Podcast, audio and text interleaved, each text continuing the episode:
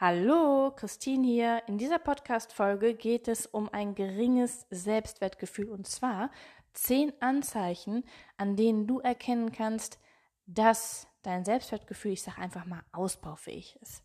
Das ist gar nichts Schlechtes, sondern es ist super gut, wenn du für dich herausfindest, hey, hm, das begegnet mir echt oft im Alltag und da könnte ich mal ja ein wenig nachjustieren. Das Schöne ist, wenn du nämlich dann weißt, wie du Selbstwertgefühl aufbauen kannst. Und dazu habe ich auch eine Podcast-Folge gemacht und auch ein Video gemacht. Dann wird es dazu führen, dass diese Anzeichen, die du vielleicht gleich hörst, gar nicht mehr in deinem Leben erscheinen. Und das ist eben ein großes Geschenk.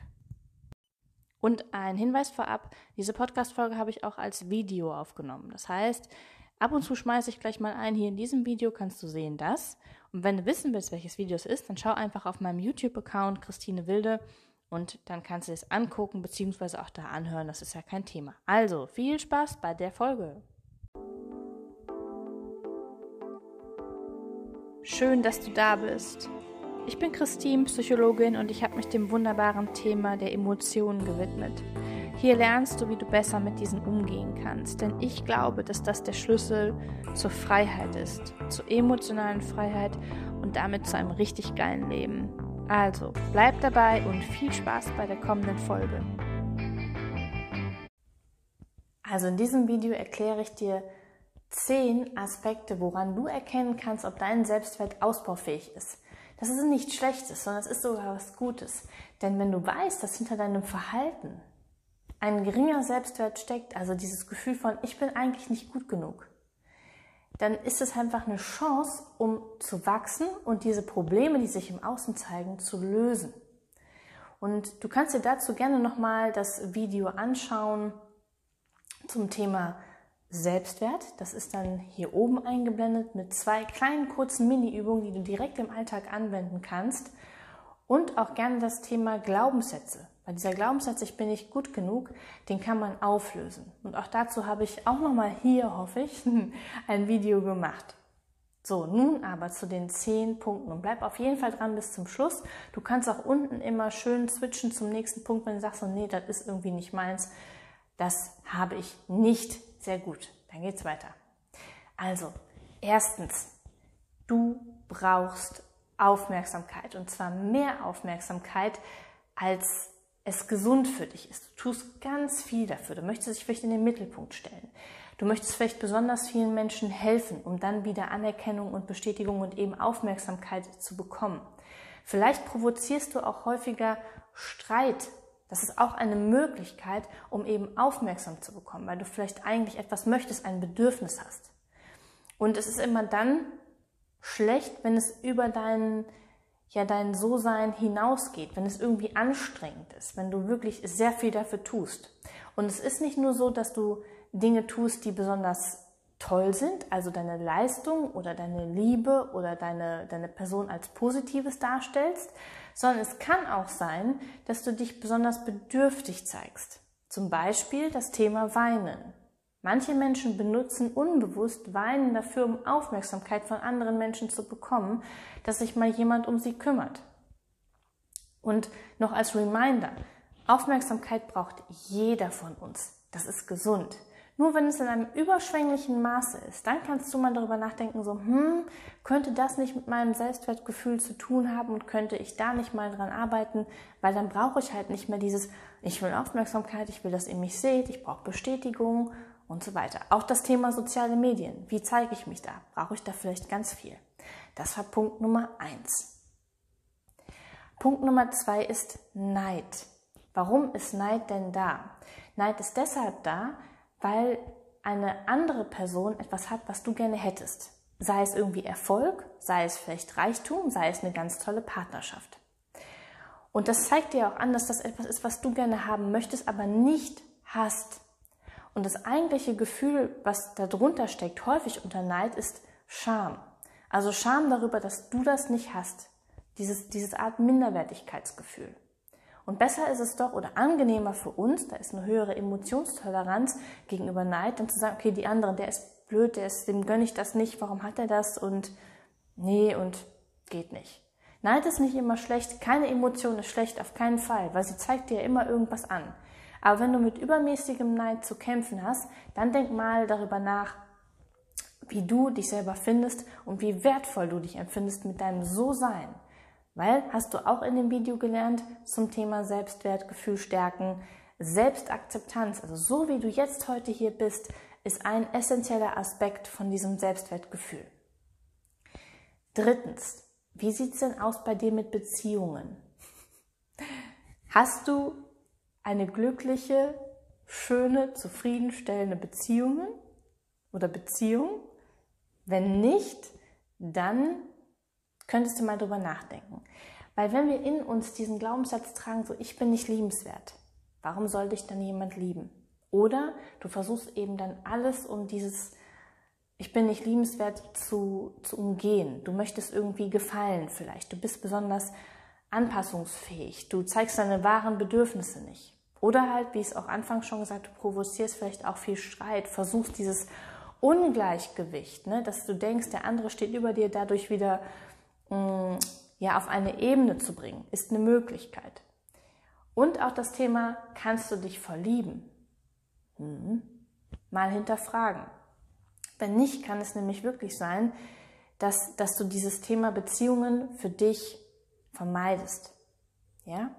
Weil Beziehung bedeutet natürlich Nähe. Und mit Nähe machst du dich verletzlich und du zeigst dich so, wie du bist. Und wenn du im Kern denkst, ich bin es nicht, ich bin eigentlich nicht gut genug, dann möchtest du eigentlich nicht denjenigen so nah an dich ranlassen, weil du wieder Angst hast, dass du deshalb verlassen wirst.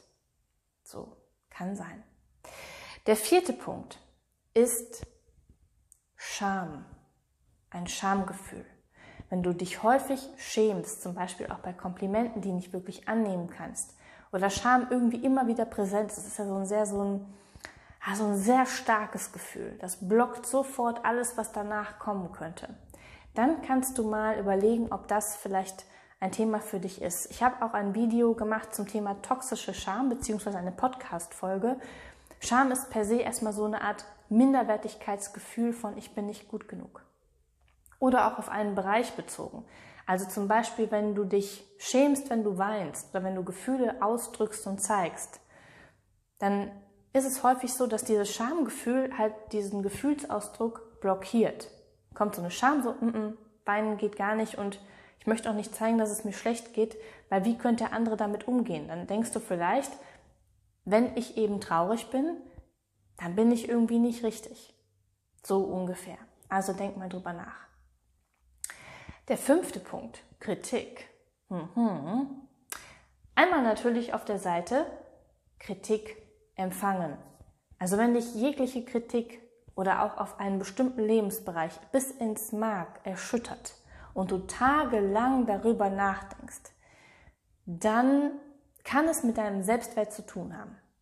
Weil normalerweise könnte man ja denken, wir reden auch jetzt auch von konstruktiver Kritik. Ne? Wenn, weil Kritik ist im Prinzip ein, eine, eine Meinung eines anderen. So, und davon kannst du etwas annehmen oder auch nicht. Du kannst es für dich prüfen. Nehme ich das an, nehme ich das nicht an.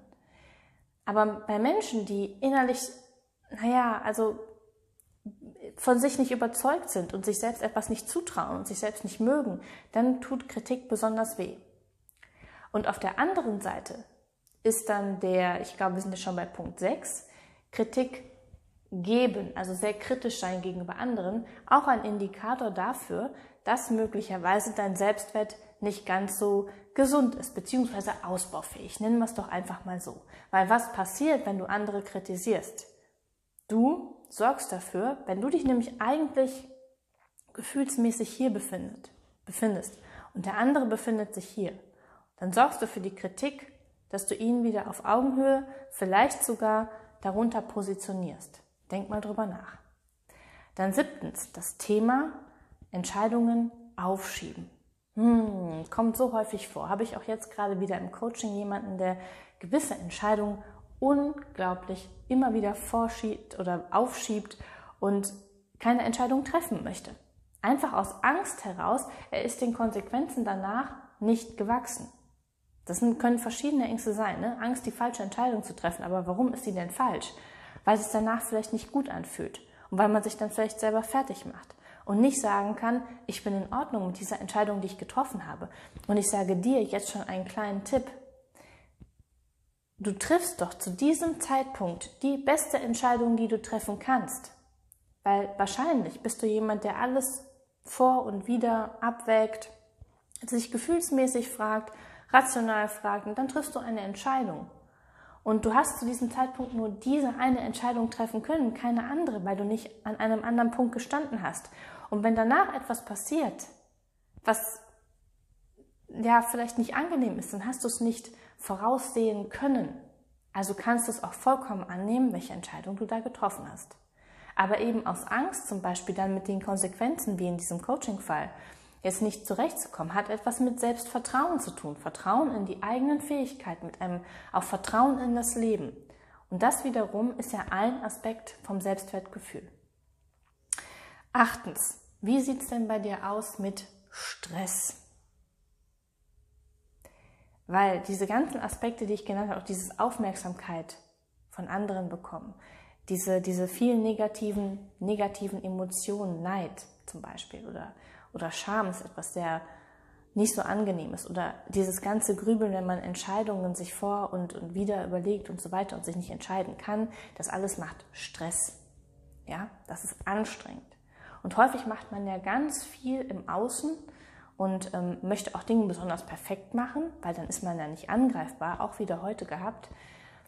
Dadurch entsteht Stress, weil die Anforderungen so groß sind an dich selber, und deine Ressourcen aber gar nicht genug ausgeprägt sind oder du dir vielleicht auch keine Entspannung gönnst. Das ist auch ein ganz wichtiger Aspekt, diese Gleichwertigkeit von ich gebe Leistung, ja, und ich entspanne auch. Und das ist bei vielen auch nicht ausgeprägt. Da ist immer noch dieser Glaubenssatz drin, nur dann, wenn ich Leistung bringe, nur dann, wenn ich besonders liebenswert bin, nur dann, wenn ich, dann bin ich okay. Und das ist nicht Selbstwertgefühl. Selbstwertgefühl ist, wenn du sagst, wenn du dich so hinstellst und sagst so, so wie ich jetzt bin, bin ich vollkommen okay. Aber wenn diese Wenn-Dann-Regel da ist und dieses Wenn ich Leistung bringe und so weiter eben sehr stressreich ist, hast du natürlich mehr Stress im Leben. Dann kannst du auch schlecht mal fünf Grad sein lassen und denkst du so, ja gut, habe ich heute jetzt nicht die Leistung gebracht, passt schon. Dann lege ich mich natürlich trotzdem hin und regeneriere mich. Brauchst du ja auch. Wir brauchen immer Pausen. Damit meine ich nicht nur Pausen, Pausen, sondern wirklich auch Zeiten, wo wir uns regenerieren, wo es uns gut, gut tut. Ja, wo es uns gut geht, sagen wir es mal so. Der neunte Punkt ist, wie ist denn das bei dir mit Konflikten?